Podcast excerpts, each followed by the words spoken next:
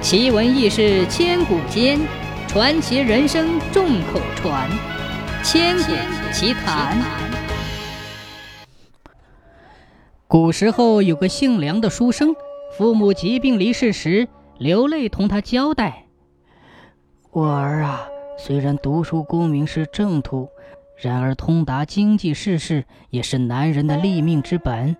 我和你娘死后，无人照顾你。”家中的店铺和钱庄，你可要亲自经营。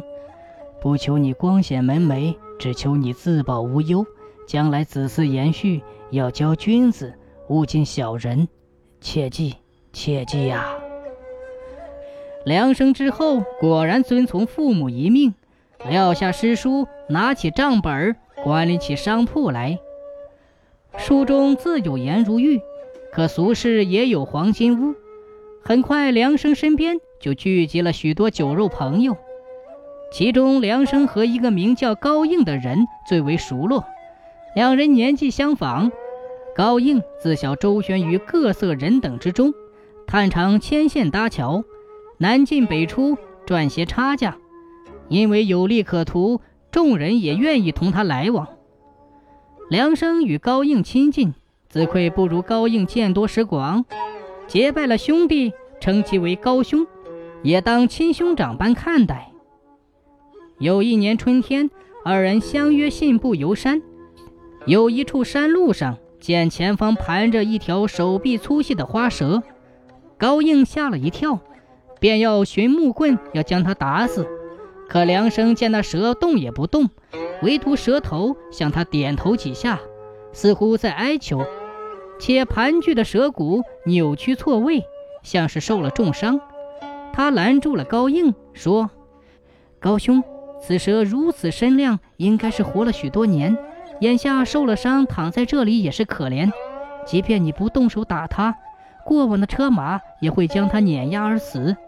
它已无力伤人，你我就做做善事，将它抬到那边树丛里，纵然命尽，也能得个安宁。”高应本是对梁生有意结交，不愿为这点小事同他争执，当下顺着梁生的意，和二人之力将花蛇抬到了树丛中。梁生特意寻了草木茂盛之处安置了花蛇。且说之后数日，梁生梦中夜夜与一个花衣美貌的女子相依偎，渐生情意。梁生读过许多异闻的故事，心中有感。忍不住问那女子的来历，花衣女子咯咯娇笑，也不隐藏，说自己便是山路上被救下的花蛇。那天她正历九难三劫的第一劫，浑身筋骨折断，眼看就要道消身死，幸得恩人相救，因此伤愈之后能化成人形，便入梦前来报恩，让梁生莫要害怕。二人已有夫妻之情，他绝无害他之意。梁生对花蛇的爱慕已深，不仅不害怕，还觉得此为奇缘佳话，梦中虚幻，哪里比得上日夜相厮守？因此，花蛇真的化成一名俏丽的女子，住进了梁家，取名为花衣。虽未操办婚事，可对外都说是他在异乡取得的老婆，这就是他的夫人。旁人都道贺，唯独高应见这花衣夫人貌美温婉，眼神却似曾相识，且来历神秘。他私下去到梁生那打听，心下了然。有一天，他约着梁生喝酒，故意灌醉了梁生，做出了一副见怪不怪的样子，说：“梁兄真是好艳福啊！你那夫人娇俏妩媚，自带妖娆。”怕是哪里的狐仙花妖特意来与你结缘吧？梁生酒醉，对高应嘻嘻的笑道：“哈哈哈哈！高兄说的正是，我这夫人你也认得，可不就是那日山路上你我救下的那条花蛇吗？他是来报恩情，我二人情深，无需害怕，当真是我的好福气呀！”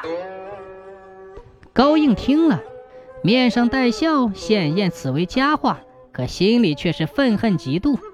那花衣容貌勾魂摄魄，当日他也曾帮忙抬蛇，怎么就不见美人投怀报恩呢？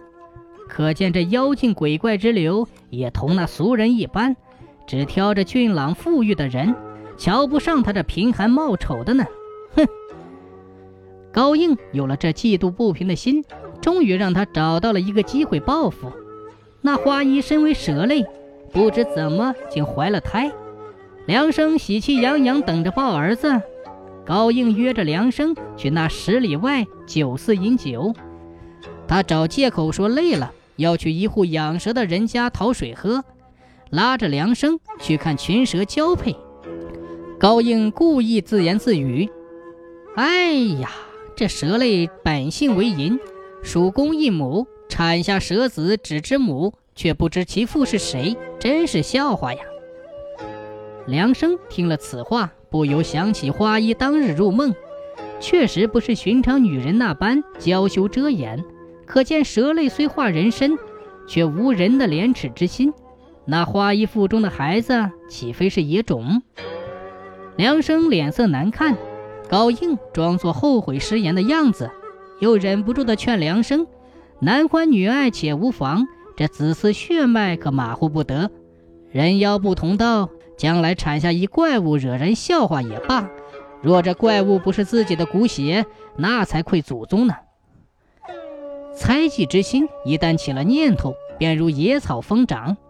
梁生再也按耐不住，他既不舍得花衣，也不想要这野种，竟然寻人配了落胎重药，哄着花衣喝下去。半夜时分，花衣肚子绞痛，落下一个血红的肉球。梁生大惊，这哪是人胎，真的是个怪物。可不等梁生刀切火烧，花衣冷汗淋漓。痛楚万分，指着梁生怒问：“为何下此狠手？”梁生胆怯，言道：“是高兄指点。你们蛇类淫乱，纵使是人胎也留不得，更何况是个怪胎。”花衣惨笑，对着梁生点了两下头，没说出话来，身子一晃，化作成花蛇原样，将那肉球吞在口中，攀墙过梁而去，再也不见了踪迹。此后七年间，梁生被高应哄骗着签了几纸契约，不想竟是陷阱，店铺房屋都被收走了。高应当起了富家掌柜，同梁生也翻了脸，再也没有往日的兄弟情谊。梁生衣衫褴褛，寄身破庙，后悔自己没听爹娘的遗言，亲君子远小人，被这狠毒的高应害得家破人亡。当日那花衣和胎儿，必定也是高应的谗言，只恨如今反悔也来不及了。梁生用破衣结了绳索，吊在梁上，想要寻死。踢翻脚下石头之前，梁生长叹：“哎，花衣，是我错了，是我听信了奸人的摆布，害了你们母子二人。我们来世再聚吧。”等梁生再醒过来时，面前蹲着一个伶俐俊秀的小男孩，对梁生称道：“父亲。”原来这就是七年前花衣产下的那肉球的怪胎。花衣带着胎儿，用修为道行保住了儿子的性命，如今已经七岁了。花衣灵力耗尽，已经死去。死之前让孩子来寻父，若是梁生得了教训，有悔改之意。便父子相认，若是梁生执迷不悟，从此父子便是路人。梁生看那孩子同自己幼时一般模样，知道是自己冤屈了花衣，抱着儿子大哭起来。那之后，梁生得了花衣交给儿子的无数宝贝，重振了梁家，而那高应也得了报应。夜里家中起了大火，奴仆尽皆逃生。唯独他一个人被火烧死，不得全尸。这才是虎生犹可近，人毒不堪亲。来说是非者，便是是非人。